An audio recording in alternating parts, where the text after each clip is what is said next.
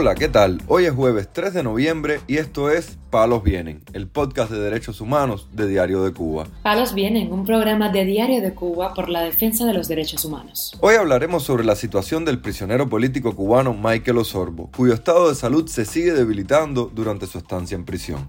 También comentaremos sobre una petición urgente realizada por el Consejo para la Transición Democrática en Cuba a Miguel Díaz Canel en favor de los presos políticos Félix Navarro y Sailí Navarro. Por último, profundizaremos en las denuncias realizadas por familiares de cubanos fallecidos tras el hundimiento de una embarcación en Bahía Honda, los cuales han recibido amenazas para que no den declaraciones a la prensa. Lo más relevante del día relacionado con los derechos humanos en Palos Vientos.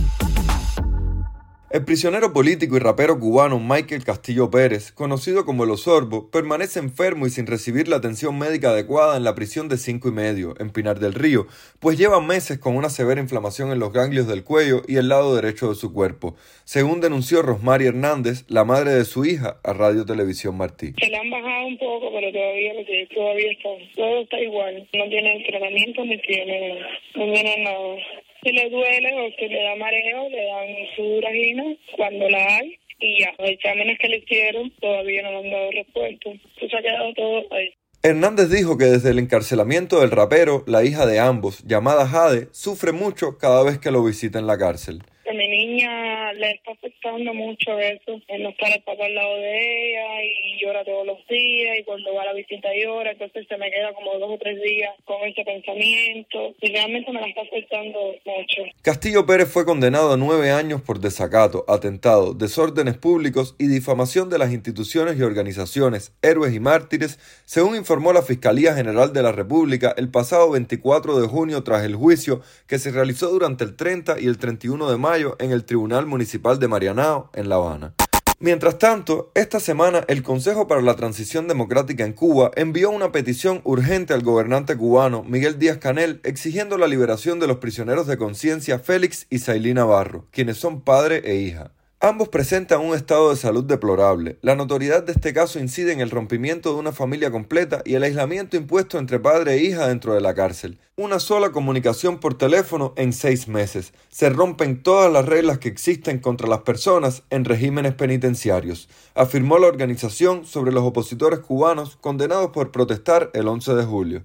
La organización calificó de delicado el estado de salud de Félix Navarro, quien a sus 68 años de edad padece de diabetes, migraña y lesiones pulmonares debido al contagio de COVID-19, las cuales estarían agravándose en prisión. Navarro, quien funge como líder del Partido por la Democracia Pedro Luis Boitel y vicepresidente del propio Consejo para la Transición Democrática en Cuba, fue condenado a ocho años de prisión. En tanto, su hija Sailí también afronta una situación de falta de atención médica y medicamentos y sus familiares han denunciado que la incomunicación ha sido parte de los mecanismos penitenciarios a los cuales ha sido sometida la joven, condenada a nueve años de cárcel. Exigimos atención médica urgente a Félix y Sailí Navarro, así como la libertad inmediata de ambos, quienes permanecen encarcelados con largas penas. Instamos a dejarlos salir en libertad de inmediato y hasta el momento de su liberación permitir a su familia visitarlos y comunicarse con ambos de manera regular. Finalizó la petición realizada por el Consejo para la Transición Democrática en Cuba a Miguel Díaz Canel. El expresidente de Costa Rica y Premio Nobel de la Paz en 1987, Oscar Arias, decidió apadrinar al preso político cubano Lázaro Yuri Valle Roca, quien se encuentra en el Combinado del Este de La Habana desde el 15 de junio de 2021.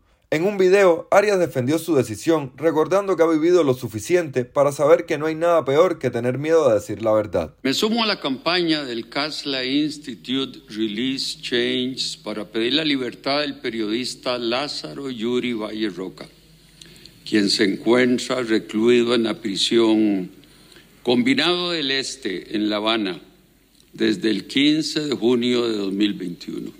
Quiero manifestarle al régimen cubano que no se pueden conseguir fines nobles con medios ignobles, que con la tortura y la prisión de los hombres y mujeres que se oponen al régimen no van a callar las voces de quienes han perdido la libertad en su lucha contra la dictadura. De este modo, Arias suma su voz a una campaña para visibilizar a los presos políticos del mundo promovida por el Instituto Casla.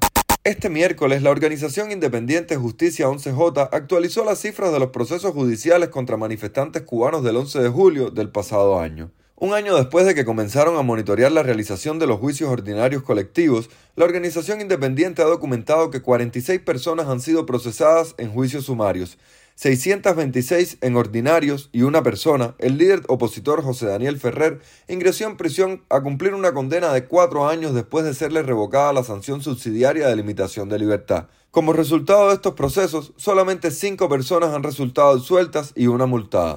Mientras tanto, 285 personas permanecen a la espera de juicios con peticiones fiscales que se extienden hasta los 15 años de prisión. De ellas, 135 esperan en la cárcel bajo medida cautelar de prisión provisional Alrededor de 233 aún no reciben las conclusiones provisionales de parte de la Fiscalía para abrir la fase del juicio oral y otras tres personas salieron del país con procesos judiciales pendientes. Al respecto, los miembros de la organización hicieron notar que a un grupo de manifestantes de La Habana que aún espera la realización de su juicio, a más de un año de las protestas, se les ha modificado el delito por el que serán juzgados, pues inicialmente fueron acusados de delitos comunes y ahora son acusados de sedición. Justicia 11J también documentó las sentencias de 635 personas juzgadas en juicios ordinarios, de las cuales gran parte han interpuesto recursos de apelación y o casación, quedando algunos a la espera de sentencia firme para iniciar recursos de revisión.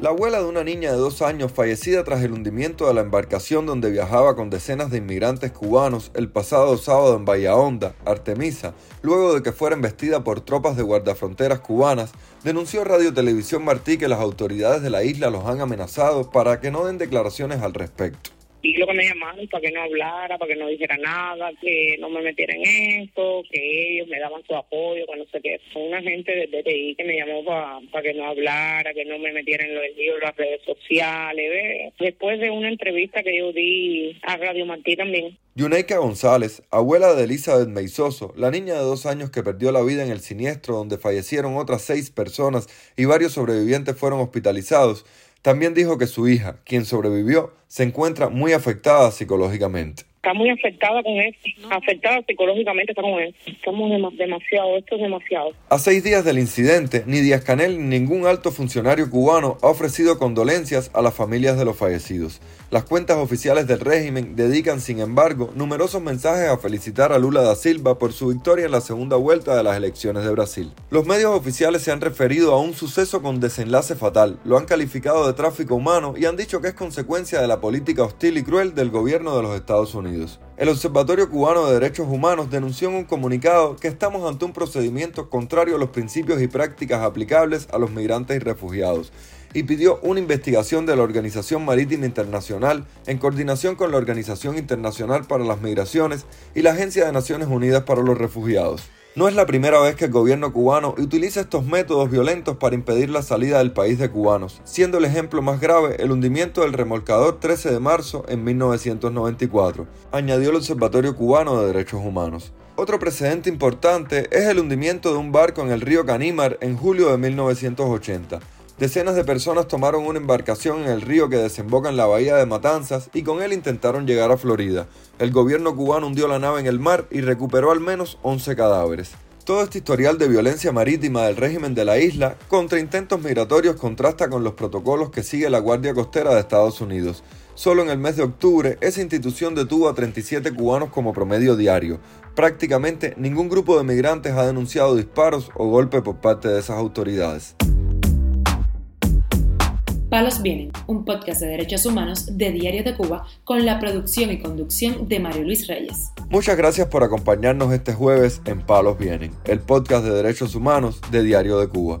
Pueden escucharnos en DDC Radio, Spotify, Google Podcast, Apple Podcast, Telegram y SoundCloud. Yo soy Mario Luis Reyes, mañana regresamos con más información.